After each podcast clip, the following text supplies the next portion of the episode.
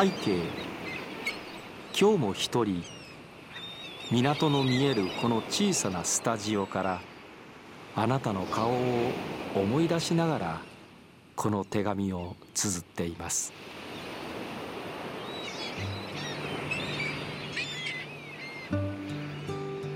大阪市港区。大阪市の西部。大阪湾に臨む東西7.9キロ平方メートルのこの地には今も8万人近くの人々が暮らしています。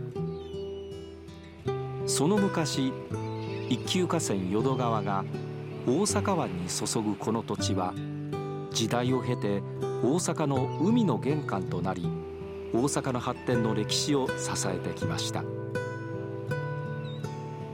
こちら大阪市港区弁天町。郵便番号552今日もこの窓の向こうに広がる大阪湾の潮風に乗せて私たちの街の声をあなたにそっと届けようと思います。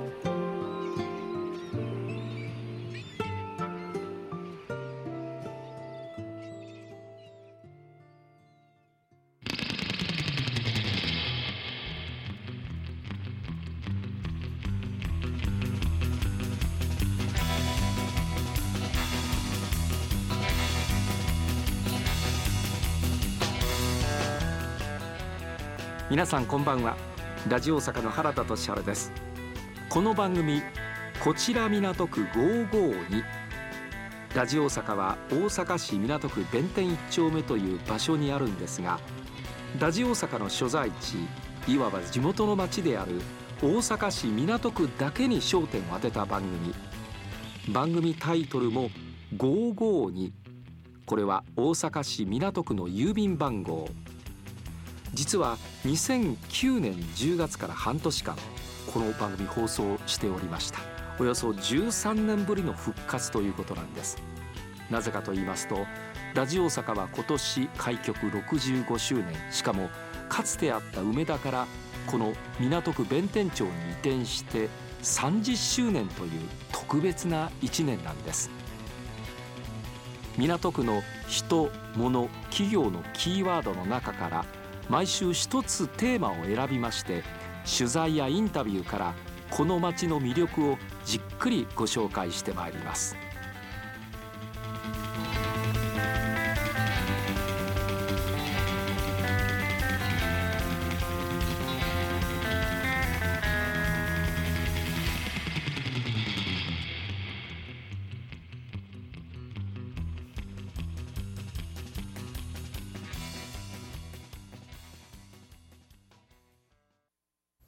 さて今日ご紹介するのは繁栄商店街にあるコロッケ屋さんなんです。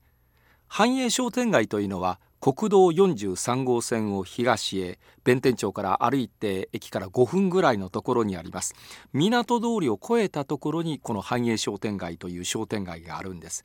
だいたいアーケードが100メーターぐらいということでかつてはここで100メーター競争なども行われていました。そうなんです。有名な陸上競技選手も読んでそんなイベントをやってたんですよね。そのイベントを主催していたというか引っ張っていらっしゃったのがこの商店街の中にあります布団屋さん。布団屋さんの旦那さんで近藤さんとおっしゃる方だったんです。私も実はその近藤さんといろいろお付き合いをさせていただきましたが残念ながら数年前に病気でお亡くなりになられたんですよね。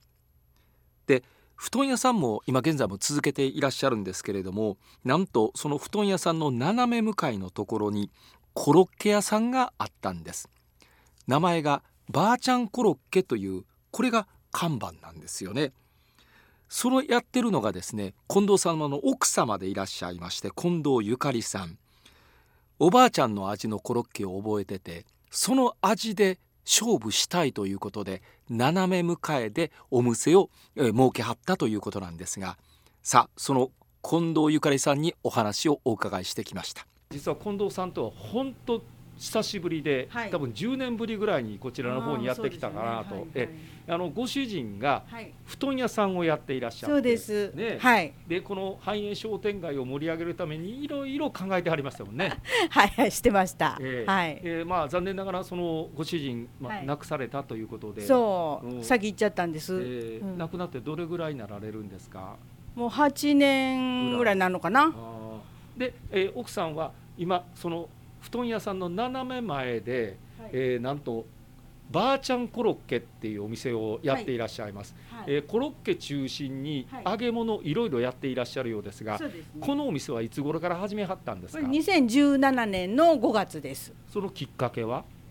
主人が生きてる時にここはあの売りに出てた時にね一般の人がこうだらもう店にはせえへんでと。もう車庫になってしまうんちゃうか言うんでそれはちょっと無理して買おうか言うて借金してで布団屋の倉庫みたいにしててんけど一軒でも店開いた方がいいよねでちょっと食べ歩きで賑やかになるような商売ないかなって2人で相談しててまあこんな形にしましょう言うてしてったら主人の病気が見つかってそれどころちゃうな言うて、まあ、病気の治療の方に専念してやってんけど2年治療して亡くなってでその後でまああんなん言うてたし一人でもするわ言うて私が2017年に始めたの。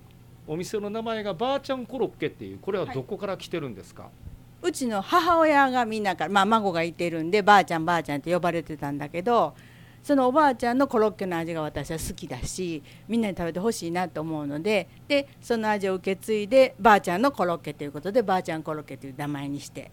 ただばあちゃんコロッケだけ違いましてここメニュー見てましたら天保山コロッケっていうのもあるんですが。天保山っていうのが港区のちっこの方にある山なんですけどちっちゃい低い山なんですね、でうちの天保山コロッケの形がちょっと山形になっててそれに似せてるんで、まあ、天保山コロッケっていう名前で港区門にも認定していただいてるんですけどこれ港区ものに認定されている天保山コロッケそうなんですかそうなんですそうなんですで中身は里芋でレンコンで肉系は鶏ミンチはいでお出汁で味付けするちょっと和の感じですね。なるほど。片一方がじゃがいもと合いびきとじゃ、うん。え玉ねぎか。それはばあちゃんコロッケ,、ロッケの方はね。だからちょっと中身の違うもんでと思って。ええ。テイクアウトお持ち帰り持ち帰でりがほとんど。お仕事をやっていらっしゃる、はいはい。ということですか。で忙しになったらその今言ってた布団屋のとこにうち妹もおるから様子見て忙しそうやなと思ったらジャーッと手伝いに来てくれるの。ああまあ目の前ですかそうらねそうスタッフがいてる。あっちにスタッフいてるから。そうそう。前にお客さん溜まってきたら来て注文取ってくれたりしてますなるほどね。それじゃすいませんけども、そのね、天保山コロッケとばあちゃんコロッケ一つずつもらえます。はいすいません。揚げたてです。もう香りがふわっといい香りが、え、油のいい香りが上がってきてます。さあ、それではその名物のまずばあちゃんコロッケからいただきたいと思います。えーどちらかというと、皆さんが想像するちょっと平べったい普通のこのコロッケの形をしております。えーいただきますね。では、ばあちゃんコロッケです。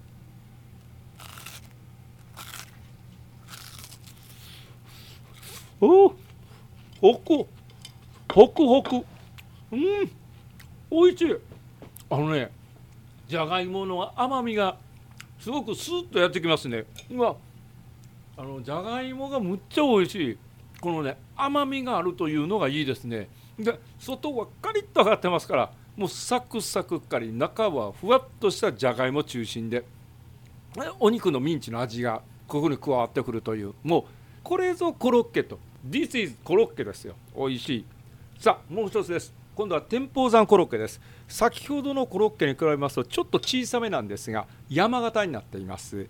ラグビーボールを半分に切ったようなそんな感じに見えるんですが。ではいただきますよ。はい。この中に里芋とレンコンとそして鶏肉が入っているということです。いただきます。うん。あ中の里芋のとろっとした風味とそれからレンコンのシャキシャキ感とそれから鶏のね味付けてあるその味が3つ三味一体となります。なんといってもやっぱり里芋がとろっとしてくるところがいいですね。ちょっと他のコロッケとは違う風味がここにはあります。いや美味しい。食べる音聞いていただきました。本当にねほかほかしたコロッケで美味しかったんですよ。なんか懐かしい味がするえまさにばあちゃんコロッケでした。ぜひ皆さんも繁栄商店街に行って食べていただけたらなと思うんですが。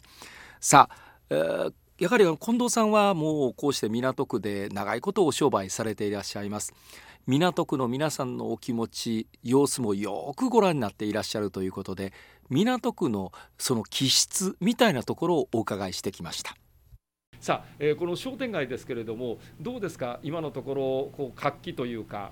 うん昔からのお客さんが来はったらやっぱり寂しなったねって言われるからねそれがちょっと辛いですね。あのイベントもよくされてたんですが最近この、まあ、コロナでもうピタッと止まってしまって、えー、夜店をしようかという話が一つ出てるんですけどまだちょっと話が煮詰まってないんで日にちがいつとかどんな内容でっていうのは決まってないんですけどね。前ちょっとでも進めていこうかなという感じですね。そうですね、うん、はい。あの当然、はい、まあ、近藤さんの意思を受け継いで奥さんもそういうものには参加していきたいと思っていらっしゃいます。はい。でもこれ一人でしだしたからねなかなか手伝いの方がしにくくってね、うん今うち妹が主になってそのイベントごとをいろいろしてくれてんであと手伝ってくれる人が商店街の中にもいてるからね、うん、その人と力を合わせてねいろいろあの大変なとこ。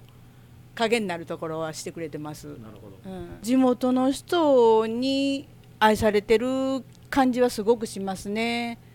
うん、もううちなんかやったら最初親子で来てくれはってで何回かしたら子供さんだけで使いに出してくれはんねんね親御さんが、まあ、うちの店を信用して出してくれてはんねんやと思うねんけど。そんなして来てくれたら嬉しいしね。もう子供がおばちゃん美味しかったよ言ってくれたら嬉しいしね、うん。まあ、地元のお客さんには大事にしてもらってる気がしますね。あの近藤さんはもう港区で暮らし始めてどれぐらいになられますか？64年。64年。64年。生まれてからずっとここでおるから。ずっと港区。そうそうそう。港区生まれの？あのご存知の旦那さんはあの吉さんに来てくれはって。そういうことか。うん。港区の良さとか港区民の特色っていうのはどこにあると思います？私もここしか知らんから、うん、よそ知りませんね。うち主人はいろんなところの商店街の人とかあちこち顔出してたからね顔広かってんけどほんまにここしか知らんしまあ便利な場所やし人情も厚いしっていう感じですよね。隣近所で嫌なことあんまりないですもんね、うん、港区民って特色はどこにあります平穏な感じ、うん、そのあんまりトラブルは感じないんですけどね。なるほど。よそから見たらちょっと柄が悪いらしい。中でいてる人は一個も感じひんのよ。感じひんねんけどよそから来たらちょっと怖いねって言わはるお送りしてまいりましたこちら港区552今日の放送いかがでしたでしょうか？大阪市港区ってやっぱりあったかい感じがしますよね。あの近藤さんの話を聞いててやっぱりその人間味っていうかそれを感じたんですが、まあ、近藤さんご自身もやっぱりそんな港区民という感じがひしひしと伝わってまいりました。それでは来週もこの時間ここ大阪市港区から皆さんに声のお手紙をお送りしたいと思います。敬具5月10日水曜日ラジオ大阪アナウンサー原田俊治でした。